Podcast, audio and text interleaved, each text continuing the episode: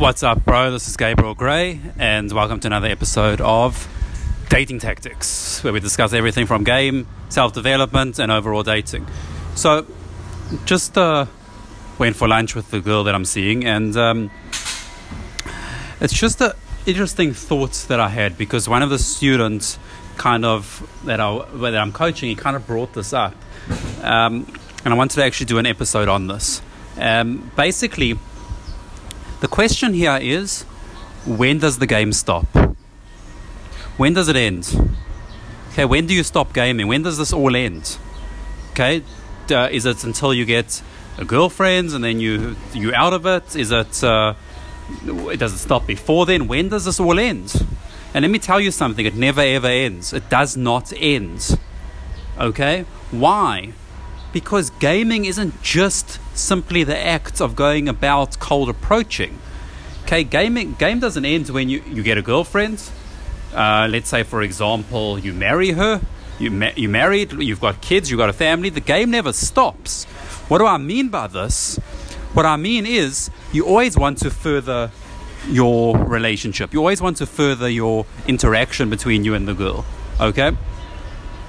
You always want to create a better experience for her. You always want to um, create a better experience for you and her together. You want and for the relationship and for every. You're always going to use social dynamics to make sure that it keeps getting better and better.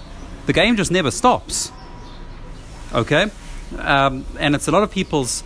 The, the idea of it is okay. I do this for a year or so and then I'm out. But the thing is, they're not understanding. They're just looking at game as, oh, it's the act of going and speaking to a random girl that you don't know. No. Game is about applying social dynamics to better your interactions with women, to better their experiences, and to better the relationships that you have with them.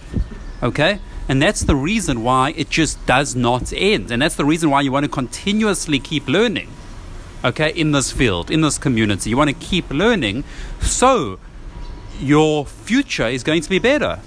Okay, the woman's future is going to be better if you decide to be with one girl, let's say, for example. If you decide to be with multiple girls and they, they're okay with that, that's also cool. Okay, it's going to be a win win for everyone. And that's why officially it never stops, it never ends. Okay?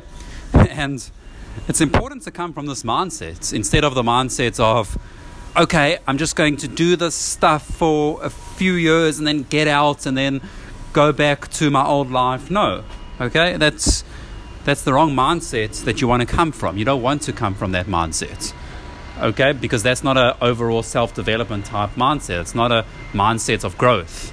Okay, it's a mindset that you're trying to quickly get some success and then move on okay? Quickly capitalize. It's a scarcity based mindset okay? So really this should be more liberating and freeing this mindset. It shouldn't be like oh my god this he's saying that it never ends. Um, now again this this has nothing to do with your goals. Your goal could be to get a girlfriend. Your goal could be to get a wife. Your goal could be to keep having sexual experiences with many girls for many many many many years that's that doesn't matter. Okay, your goals are your goals. All I'm saying is, irrespective of what your goal is, when you achieve it, that's not when it ends. This process doesn't end. Okay, it's a very important realization that you have to make and internalize, and you have to internalize. So, just a quick little episode there. Hope you enjoyed it, and uh, basically just an announcement my immersion in 2020, surgical immersion in Warsaw, Poland. I've got a few spots left. Okay, if you are interested, go to surgicalimmersion.com. I'll see you soon.